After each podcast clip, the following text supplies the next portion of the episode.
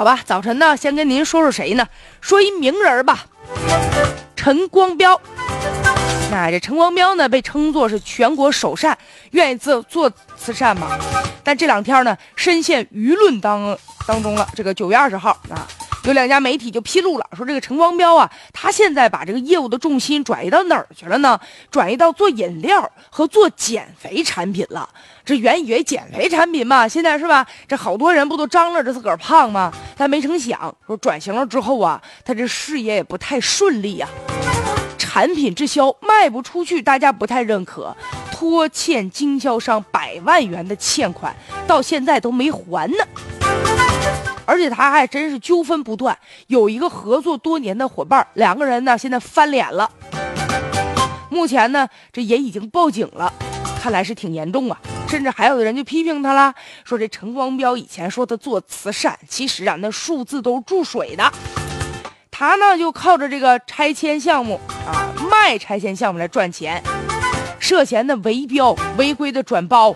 还拿着和领导的合影去骗捐去，骗头衔去。看来这回啊，陈光标的麻烦是不小喽。究竟陈光标呢是个什么样的人？该怎么评价他呢？一直吧就是一个饱受争议的人物。究竟是守善还是守骗还是骗人的啊？这是一个谜团呢。总之，他给大家展现出来的就是，你看经常能听到新闻，就是他特别高调。各种撒钱，比如说，要是给谁捐个钱钱吧，他就一定把这钱弄成什么人钱钱墙啊啊，一马一溜一排一排的。然后呢，给人捐钱的时候就显得特别的高调啊，哎呦，弄得沸沸扬扬的呀。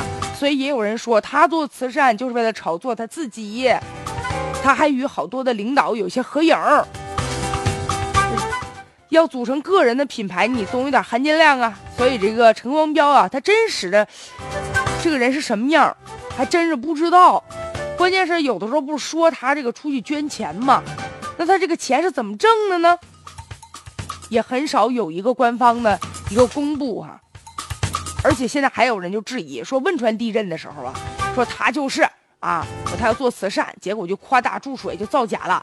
说这个零八年呢，为了拍摄这个救灾的影像资料，他居然找来五十多个工人，然后进行情景再现。所以现在呢，既然陈光标已经被推到了舆论的风口浪尖了，那估计很多人还会进一步的再去挖呀，挖掘陈光标背后的那些事儿。